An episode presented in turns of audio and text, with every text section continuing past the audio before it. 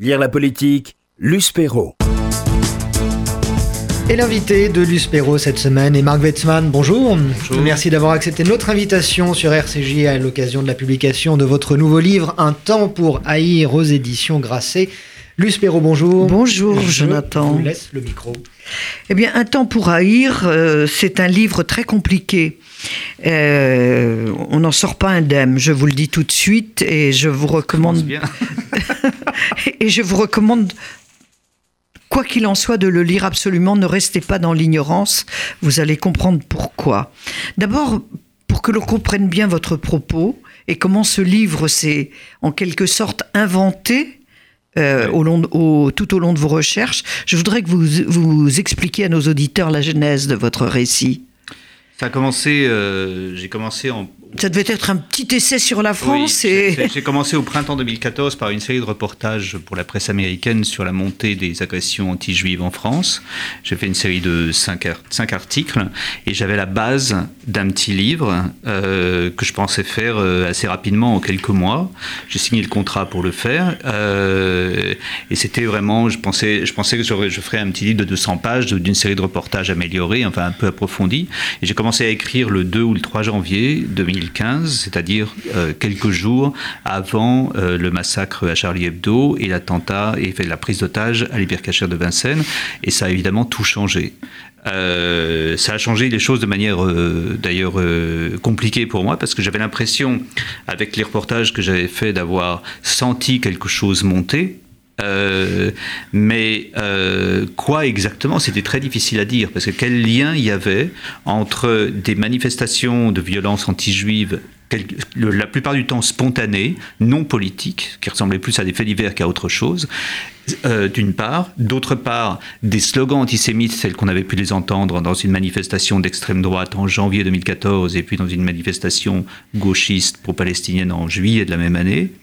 Et quel rapport entre tout ça et puis des attentats qui se sont rapidement mis à viser plus ou moins tout le monde euh, et des attentats directement politiques.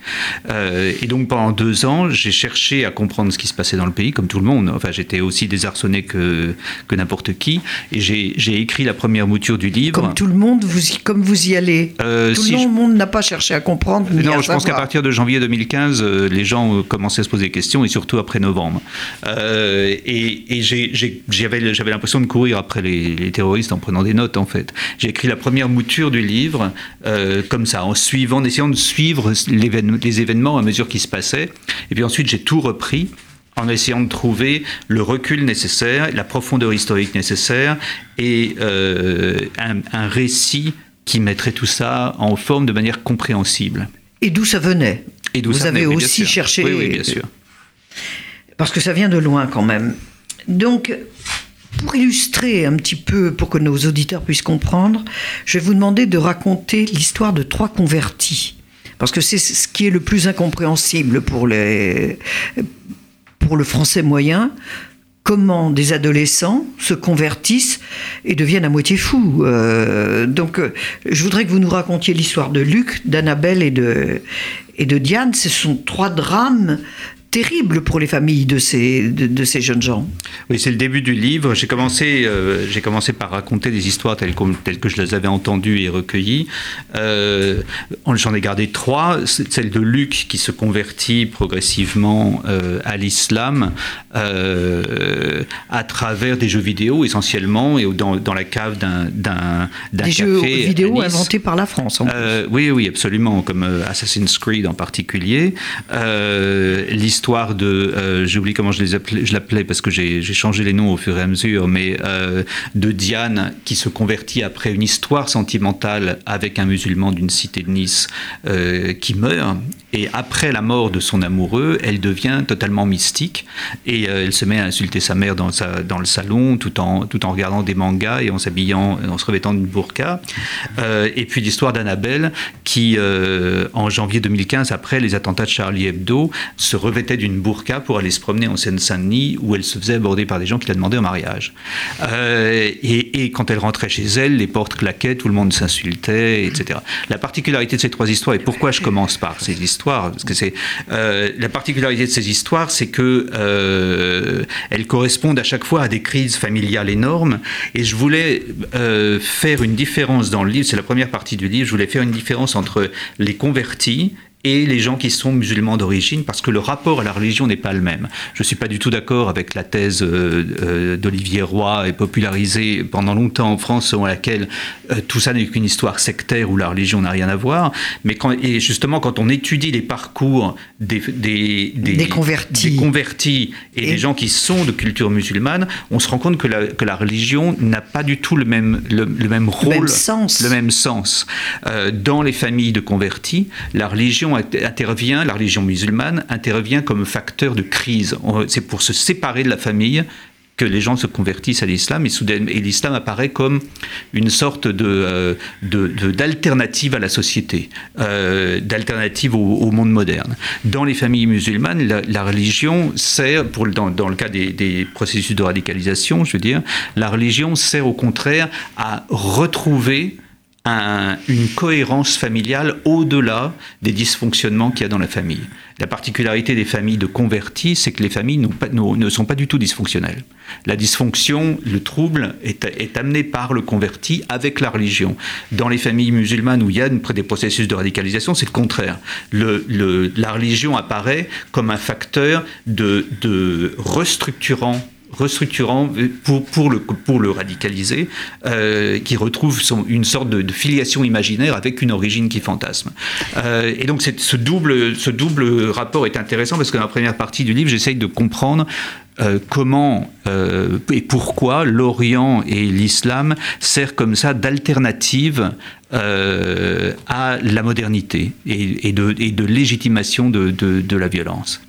Mais il y a quand même, euh, tout au long de votre, votre, récit, on découvre des personnages qui sont quand même invraisemblables, qu'ils soient convertis ou musulmans ah ou arabes. On ne sait plus très bien comment dire, c'est pas clair. Par exemple, je pense à ce prêtre, ordonné prêtre, hein, et, qui, qui, prêche, évangéliste, et converti au culte du Christ, mais en même temps fan de Dieu donné. Ce sont des, oui, et qui, entretient, un dialogue prétendument interreligieux avec des, mouvements C'est quand même très trouble tout ça. Oui, c'est très trouble. Euh, c'est très trouble. C'est, c'est, euh, on, le, on le voit d'ailleurs. Enfin, euh, on le voit aujourd'hui avec l'actualité. il y a ce que j'essaie de mettre en, en, lumière dans le livre, c'est qu'on sent qu'il y, y a, plusieurs courants qui travaillent euh, en l'occurrence la société française dans ces années-là, entre les Pas seulement la société française. Mais aujourd'hui, tout le monde, euh, il y a plusieurs courants qui travaillent, qui sont d'obédience différentes, mais qui à un moment donné se retrouvent. Euh, il y a d'un côté les réseaux islamistes qui nous, qui nous, chez nous en France, viennent clairement de la guerre civile algérienne. Hein. C'est au début des années 90 que les réseaux salafistes se sont implantés en France, venant d'Algérie, avec la bénédiction des pouvoirs publics, la plus, le plus souvent. Il y a des réseaux extrême droite qui, ont, qui se sont reconstitués sur les ruines de la guerre froide euh, et en lien avec des, des cercles intellectuels et militaires russes qui sont très actifs, y compris aujourd'hui, euh, autour de la nouvelle droite et autour d'Alain de Benoît en particulier. Et puis il y a des, et puis il y a des cercles chrétiens fondamentalistes qu'on trouve très présents aux États-Unis, qu'on trouve très présents au Brésil aujourd'hui en ce moment. Les évangélistes. Les évangélistes, absolument. Euh, ne pas les nommer. Et ces, ces, ces cercles qui sont différents, qui sont quelquefois antagonistes sur certaines questions, se retrouvent tous sur un point qui est la lutte. Le, ils désignent tous le même ennemi, qui est le monde moderne qui est ce qu'on entend par le monde moderne, ce, que Steve Bannon et, l'ancien conseiller Donald Trump et les militants du fils algérien appellent le globalisme. Euh, ils sont tous d'accord pour dénoncer ça comme euh, le, monde global, comme euh, l'émanation d'une féminisation de la société, de, l'expression d'une homosexualité, d'une décadence des mœurs, et dans le cas et dans, dans un certain nombre de cas, tout ça est manipulé par les juifs, euh, bien entendu. Mais justement, euh, bon, la France, la Belgique, la Tunisie, les États-Unis, euh, il y a ce creuset euh, finalement où tous se rejoignent dans la haine des, juifs.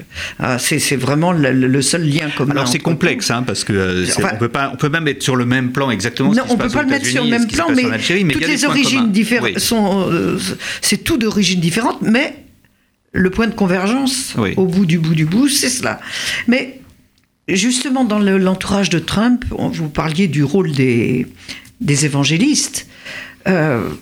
Beaucoup de gens se trompent sur ce, sur ce que sont ces, on peut dire pseudo-secte bah, je suis Alors, je suis, je suis loin d'être un spécialiste des évangélistes et j'en parle pas tellement dans le livre, mais le fait est, euh, là, Non, vous n'en parlez pas, mais c'est quand même important pour qu'on comprenne Pittsburgh. L'actualité nous donne, le, nous donne, un, nous donne l'occasion d'en parler. Oui. Parce qu'on dit que ce sont des amis d'Israël, c'est euh, pas tellement vrai. Bah, ce sont les faux amis. On, voit là, avec la, dans l'actualité toute récente, le vice-président des États-Unis a, a, organisé un hommage aux victimes de la, de la synagogue de Pittsburgh et euh, la personne qu'il a décidé d'inviter, qui s'est présentée comme un rabbin, euh, était en fait un, membre d'une espèce de secte qui s'appelle Jews for Jesus, qui est une émanation, les Juifs pour Jésus, qui est une émanation d'église évangéliste, dont, dont euh, Mike Pence, le vice-président, fait lui-même partie. Euh, et ils n'ont pas eu un mot, ils n'ont pas prononcé les noms des victimes de la synagogue à la cérémonie. c'est une secte qui, qui prône la conversion des Juifs à la chrétienté. Et euh, dans cet ordre, l'immigration de tous les juifs en terre, en terre sainte, comme ils disent, et ensuite la conversion des juifs euh, à la chrétienté. Et tout ça étant censé préparer la fin du monde et le retour du Messie. Dans ce, sens, donc on est, on est, très loin d'avoir des amis univoques d'Israël, effectivement. on est dans, un, dans une période de très grand chaos où euh, on se rend compte, et ça c'est ce que j'essaye de creuser dans le livre, euh, l'exacerbation de la modernité, probablement les nouvelles technologies, et le, surtout la fin de la guerre froide et la fin d'un sentiment de normalité qui, a, qui, a, qui sous-tendait nos vies pendant, pendant des décennies, euh, alimente la sensation que n'importe quoi peut arriver, que tout devient crédible et que rien n'est cru, ou le contraire. Et tout cette espèce de contexte qui est général, qui n'est pas, seulement qui est pas seulement le contexte français, fait, fait, permet la résurgence de tendances apocalyptiques et délirantes de toutes les religions en ce moment, l'islam étant évidemment la première, en quelque sorte, l'avant-garde du, chaos général. Euh, ce qu'on appelle le populisme, c'est la mise en forme d'une volonté de détruire le monde tel qu'il est au nom d'un chaos censément salvateur. et de ce point de vue, il n'y a pas de différence entre les mouvements d'extrême droite et les mouvements islamistes. Ils sont exactement, ils visent exactement la même chose. Alors vous n'êtes pas d'accord avec l'explication, enfin, une des explications que le procureur euh, François Molins a avancées, c'est-à-dire que ce sont les salafistes, les, extrémistes de tout, de tout poil, seraient des, des, individus qui viennent de nulle part et, et adeptes de la taquilla. Qu'est-ce que c'est que la taquilla? Qu'est-ce qu'il veut dire en nous donnant cette explication? C'est un, un, une expression que, que, le procureur a employée, euh, si je me souviens bien, au printemps 2015, euh, après l'attentat raté à Villejuif. Euh, ce qui m'intéressait dans la phrase de, de, de, François Molin, c'était des gens venus de nulle part. Parce que c'est vraiment quand on creuse, oui on a accès. C'est un peu dur quand même. non, mais c'est très intéressant parce que quand on a accès aux dossiers judiciaires, quand on a accès aux écoutes téléphoniques comme j'ai pu le faire, que comme j'ai pu avoir accès pour écrire le livre, quand on peut retranscrire les dialogues entre ces gens, on se rend compte qu'effectivement, c'est des gens qui ils donnent vraiment l'impression de, de, de, ne venir de nulle part parce que le langage avec lequel ils s'expriment est dans un état de dérédiction totale. C'est des gens qui, qui, qui, qui, sont ils s'expriment à peine dans une langue correcte. Euh, ouais, ils, ils sont en errance intérieure totale. Euh, c'est le, le c'est ce qu'on appelle en gros la ruse islamique, c'est-à-dire que euh, je, le développe dans le livre, c'est l'idée que euh, on peut dire une chose en jouant sur la prononciation des mots, on peut dire une chose. C'est pas une doctrine tolérante, hein, c'est une doctrine tolérante de l'islam qui est née au 8e siècle dans les milieux chiites, qui était persécutée par par le califat des Abbassides et qui permettait aux gens de mentir sur leur foi pour pouvoir se sauver la vie, tout simplement. Quand on, est, quand on vit sous une dictature, on ne dit pas la vérité parce que sinon. On, pour se sauver. Donc c'était pour se sauver. Et c'est devenu, sous l'influence des, des, mouvements salafistes et djihadistes, c'est devenu le contraire d'une doctrine tolérante. C'est devenu une espèce de doctrine perverse euh, qui, n'est plus là pour se sauver, mais au, pour sauver les croyants, mais au contraire pour, euh, euh, permettre aux, croyants de bientôt se sacrifier dans des attentats suicides. C'est qu'on est passé d'une doctrine tolérante qui permettait de préserver la vie à une doctrine perverse qui vise à la supprimer. Et le raisonnement est que le mensonge devient le seul signe de la vérité, de la subjectivité du vrai croyant. Mentir devient le, dernier signe de la subjectivité du croyant. Euh, ceci étant, ce que, j'essaie de montrer dans le livre, c'est qu'en fait, euh, les personnalités a, auxquelles on a affaire dans ces histoires de terrorisme ne sont pas simplement des praticiens de la taquilla qui seraient, à qui, elle aurait été enseignée comme des parfaits guerriers. C'est des gens qui sont intérieurement totalement skisés et qui peuvent vivre sur des vies complètement différentes, contradictoires, et en parallèle. L'exemple que je donne est celui de Amédi Koulibaly, le, tueur du, de l'hypercachère de Vincennes. Les photos sont connues, euh, où on le voit avec sa, son, son, épouse, euh, son épouse en bikini et lui en maillot de bain dans la, dans la mer. Et puis ensuite, la fameuse photo où elle est en, elle est en, elle est en hijab avec une marbalette euh, et où ils s'entraînent. Dieu en train de viser Dieu sait qui. Ces photos sont intéressantes parce que les deux, ce que j'explique dans le livre, c'est que les deux séries de photos ont été prises non pas à des fins de propagande, mais pour eux-mêmes, à des bah, des fins privées. C'est-à-dire qu'ils se reconnaissent en même temps dans les deux choix de vie qui sont contradictoires, qui vont pas ensemble. Euh, et qui vivent pourtant sur le même plan. C'est donc on n'est pas simplement dans un truc de taquilla, on est dans une vie, dans des vies qui sont complètement euh, dissociées les unes des autres et, à une dissociation à laquelle la violence vient, vient de naissance. Alors, vous avez évoqué les erreurs d'Olivier Roy, mais le gouvernement français a quand même fait beaucoup confiance aussi à un autre personnage qui apparemment s'est trompé et qui n'a obtenu aucun résultat, c'est Dounia Bouzard. Oui, je mets dans Dunia Bouzard, il faut expliquer qui c'est. Euh, euh, c'est une anthropologue. Euh, un peu vite. Ah bah oui, mais si c'est une anthropologue qui s'est convertie à l'islam et qui, pendant, pendant, pendant jusqu'aux attentats de novembre 2015, a été la principale interlocutrice des pouvoirs publics en matière de, comme, on dit, de déradicalisation. C'était par ailleurs une élève d'Olivier Roy. Et la thèse qui a prédominé pendant des années, enfin pendant toutes ces années-là au sein du gouvernement et des pouvoirs publics, c'était que l'islam n'avait rien à voir avec ce qui se passait, que tout ça était le produit d'une dérive sectaire, comme on dit. Euh, et cette, cette thèse s'est effondrée après les attentats de novembre 2015, quand les pouvoirs publics ont réalisé que ça. Il était vraiment plus possible. C'était plus possible de tenir. Alors, euh, c'était très tard. C'était très tard. Le, réveil s'est fait très tardivement. Très très tardivement. Et, on n'en a tiré d'ailleurs aucune conséquence pratique hein, jusqu'à bah oui. Euh, autre très grave erreur, quand même, euh, les crimes de Mohamed Merah. On sait que il avait été repéré. Et puis tout d'un coup, il était prêt, on, était prêt à l'arrêter à Toulouse. Et puis, on avait détecté toute la toile d'araignée autour de lui, euh, de salafiste. Et puis, il ne se passe rien, on arrête tout et on le laisse commettre son, sa troisième journée, troisième série de crimes, dont dont l'école juive. Dont l'école juive de Zaratora eh à Toulouse. Euh, oui, ça, il n'y a, jamais eu d'explication définitive sur ce qui s'est passé. Ce qui est certain, c'est que. Il y a quand même euh, beaucoup, beaucoup d'erreurs dans Les services de renseignement de Toulouse, la DC, on a vu, on l'a vu au moment du procès du frère de Mohamed Merah, Abdelkader Merah, que le, le, responsable de la DCRI Toulouse, les services de renseignement de Toulouse, avait pratiquement toutes les informations, mais que la DCRI de Paris n'a pas voulu en tenir compte. On sait qu'il y a eu euh, des pressions politiques parce que la DCRI de Paris était très, c'était des gens proches de, Nicolas Sarkozy et que Nicolas Sarkozy espérait tirer un profit politique de cette histoire si, si, si c'était des hommes à lui qui arrêtaient euh, le, le, criminel qui n'était pas encore identifié officiellement à ce moment-là. Euh, et on sait par ailleurs que l'échec, enfin la succession de ratages euh, provoqués par ce désir de manipulation politique euh, a été est à l'origine de la fameuse théorie du loup solitaire qui a ensuite été assénée par le responsable de la DCRI, Bernard Scarsini, pour couvrir les fautes de l'enquête. Euh, ça aujourd'hui c'est une histoire assez connue. Je reviens dessus avec beaucoup de détails dans le livre parce que euh, que c'est l'histoire a vraiment été révélée, au moment du procès de Abdelkader Mera. C'est très grave. Euh, et, et la, théorie du loup solitaire a essaimé pendant, des, pendant, pendant très longtemps, jusqu'au, jusqu'encore une fois, jusqu'au, massacre de novembre 2015. Euh, c'est, c'est, c'est, on n'a pas voulu voir on tout le pas réseau. Voulu, on, on, avait les, les, les renseignements. On avait, on avait, une bonne partie des renseignements, renseignements. et on s'est rendu compte. C'est assez inexplicable.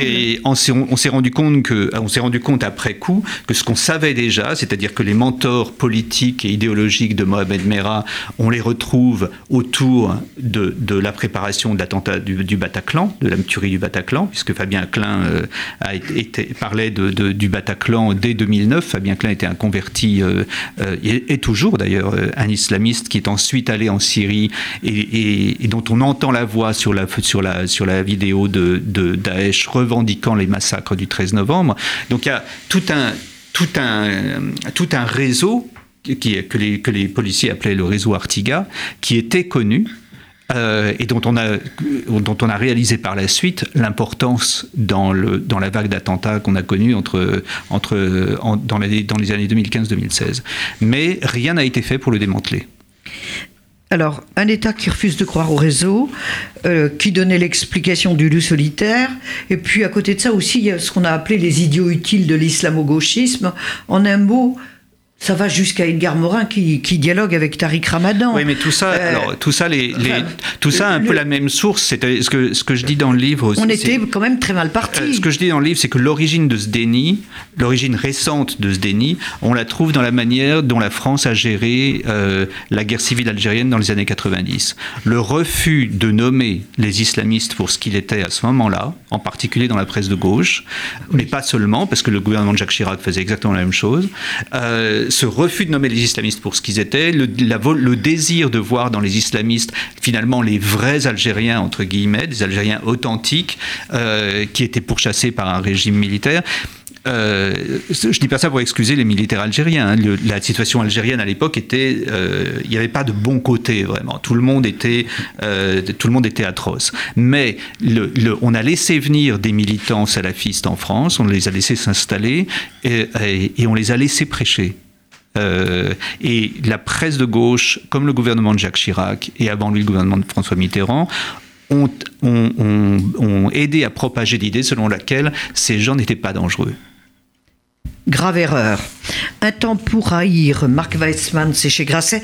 Pour en terminer, pour que vous compreniez bien à quel point il faut lire ce livre, je vous demande de lire la citation de Thomas Bernard que vous avez mis en avant-propos, en exergue, en exergue oui. de, de, de, de, votre livre. Oui, parce que ça me semblait correspondre On assez comprend bien au tout. projet. Les faits sont toujours des faits effrayants et nous n'avons pas le droit de les recouvrir de l'angoisse qu'ils nous donnent. Merci Marc Weizmann. Un temps pour haïr chez Grasset.